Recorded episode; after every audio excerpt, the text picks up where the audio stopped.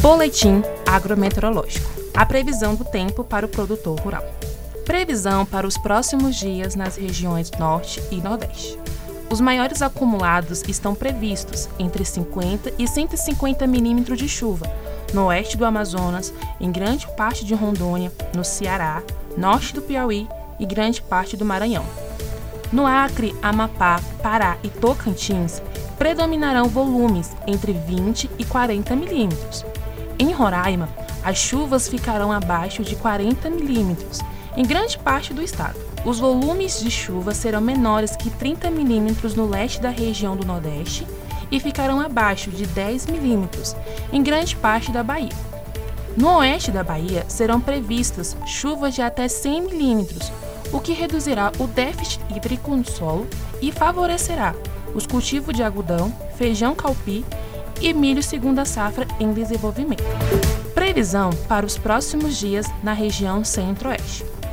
Poderão ocorrer volume de chuva entre 50 e 100 milímetros no norte de Mato Grosso e de Goiás, além do sul do Mato Grosso do Sul.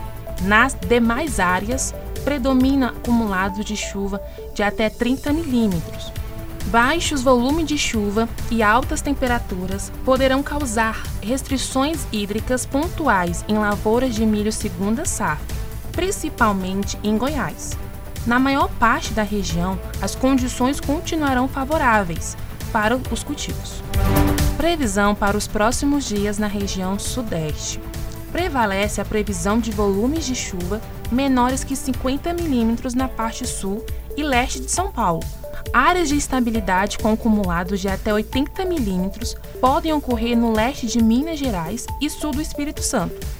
Em grande parte do oeste e norte de Minas Gerais e de São Paulo, são previstos acumulados abaixo de 20 milímetros, que, associados a altas temperaturas, deverão causar restrições hídricas às lavouras de milho segunda safra. No entanto, essas condições serão favoráveis para a maturação do café e do início da colheita da cana. Previsão para os próximos dias na região sul. Os maiores volumes de chuva, entre 60 e 150 milímetros, são previstos para o centro e oeste de Santa Catarina, o sudoeste do Paraná e o noroeste do Rio Grande do Sul, em decorrência da passagem de uma frente fria entre os dias 12 e 13 de abril.